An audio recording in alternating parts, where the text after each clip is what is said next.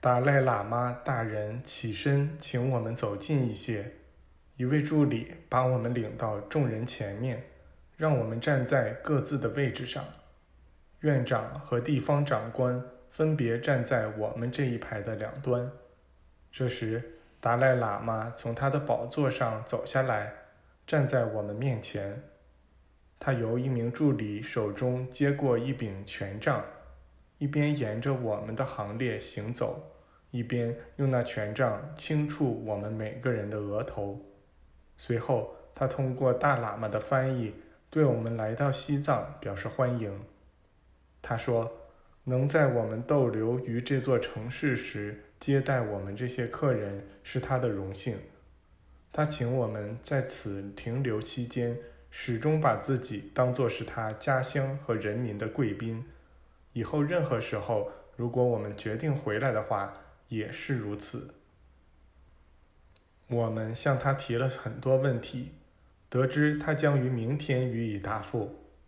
他邀请我们去研究安放在宫殿地道中的那些文献和经版。他叫来一位助理，下达了好几道命令。虽然没有人把这些命令翻译给我们听，但我们明白，那意思是我们可以在宫殿中完全自由的、不受限制的通行。然后达赖喇嘛大人赐福给我们，与我们热情的握了手，并让院长和地方长官把我们送回了住所。这二位请求我们允许他们进去，因为他们想就许多问题再详细谈一谈。大喇嘛开始说话：“自从你们在那个小村子里和我们一起住了段时间之后，我们遇到了很多不寻常的事。”我们研究了这座寺院里的各种经版，发现它们都涉及戈壁地区的那个古老文明。我们确信，所有文明和宗教信仰都来自于一个独一无二的源头。我们不知道这些经版来自何处，造于何时，但我们确信它们记载的是一个生活于好几千年前的民族的思想。吉苏阿布的一位流浪喇嘛为我们做了翻译。我们带来了一份简短的译文摘要，请允许我待会儿读一下。我们已经清楚地认识到，我们目前的宗教思想只能追溯到不超过五千年前。可以说，这些思想是那个时期人们的想法和信仰所构成的一个混合体，其中有些是神话，有些是传说，另一些则带有纯粹的神奇特征。然而，没有任何一个思想能让人隐约看到人类的终极结果。他们没有指出上帝的基督属于个体的最高完善。大师们的教义则断言，我们可以经由过一种体现这个典范的生活来达到那种完善。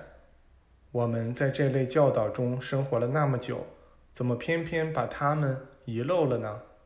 现在我们很容易看出，佛陀和所有伟大的开悟者都曾教导过这种理论。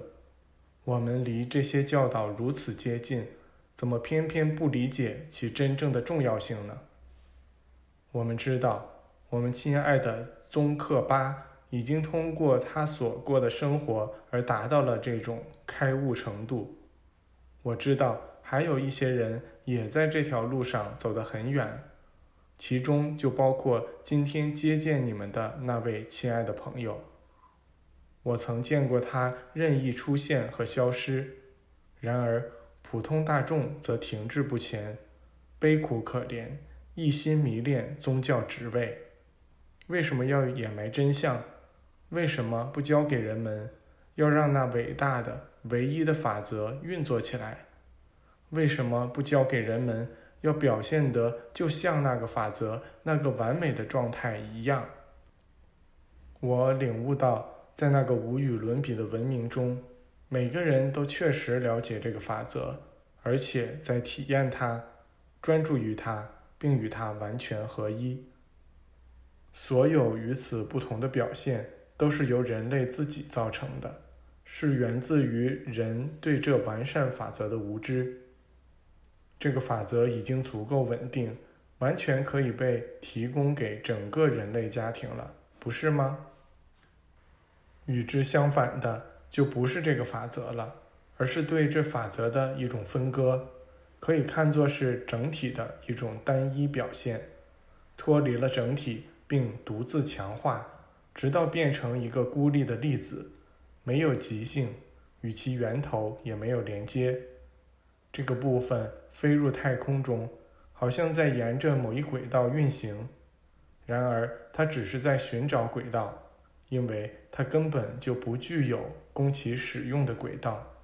它只是把其源头的轨道归为己有，却绝不与其源头合一。